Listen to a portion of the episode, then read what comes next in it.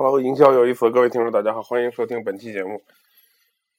最近因为那个北京的雾霾比较严重，然后加上个人感冒，所以呃嗓子基本上是没法说话了，所以就是耽误了几天节目，向大家表示抱歉啊。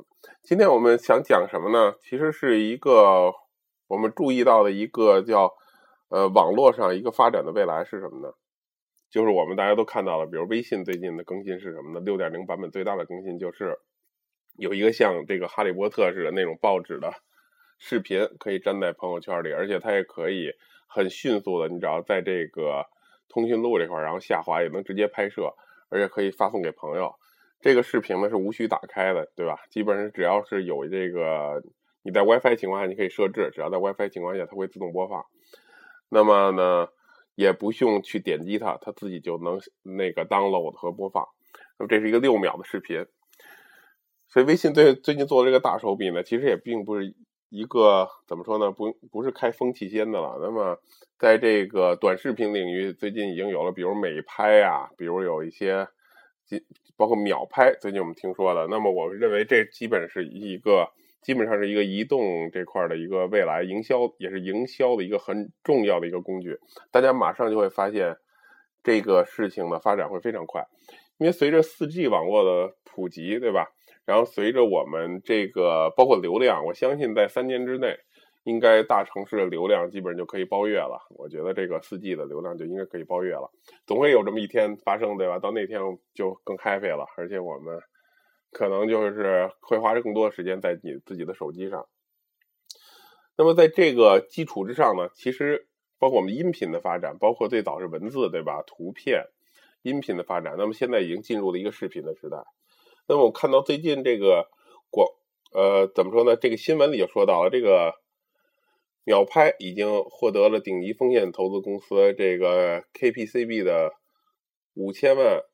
美金的 C 轮融资已经完成了，当然它是领投啊，包括新浪、红点跟 Star VC 跟投的，一共五千万美金的一个 C 轮，证明了什么呢？就是这个短视频行业的未来的前景。那么秒拍最主推的是这个十秒的短视频，对吧？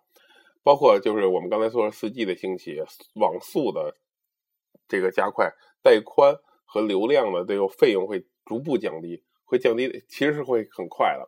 那么这秒拍最近做了一些什么事情呢？就是我们最近看到这个冰冰桶挑战赛，对吧？秒拍主要是跟新浪有很多合作关系。那么短短几周，就是总播放量达到了二十亿次。那么冰桶挑战赛我就不给大家具体介绍了。那么是从美国传播过来的一个，就是可以叫也是一个营销活动，也可以叫一个慈善的行为，是为了这个所以有一种罕见的病叫渐冻人的这这种疾病，然后进行一个募捐。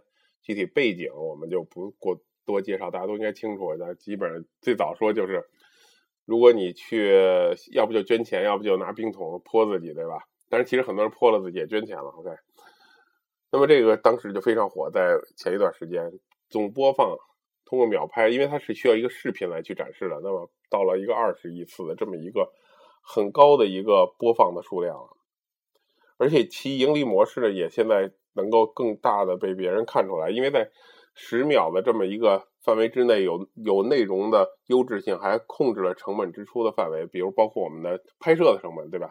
包括我们去时对收看这个东西的时间成本，啊，所以马上就是这是一个很快的能够推广的一个营销的利器，也就是说，这是我们能够看到的一个下一步发展的未来。所以我们各位营销者呢，不管你是。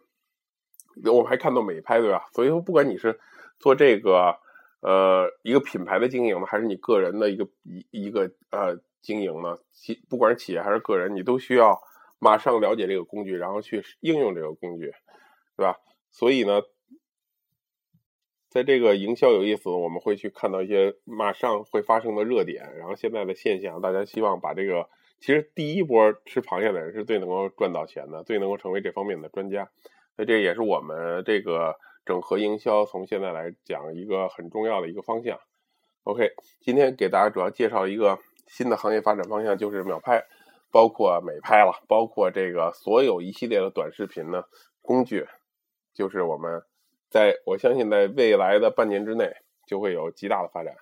大家各位这个企业主都要关注这一个事情，而且要自己能够想方设法制作出不管六秒啊、十秒啊还是十五秒的一个很好的视频出来，对你的企业宣传是非常有利的。目前在包括在微信，我们看到已经铺开了，对吧？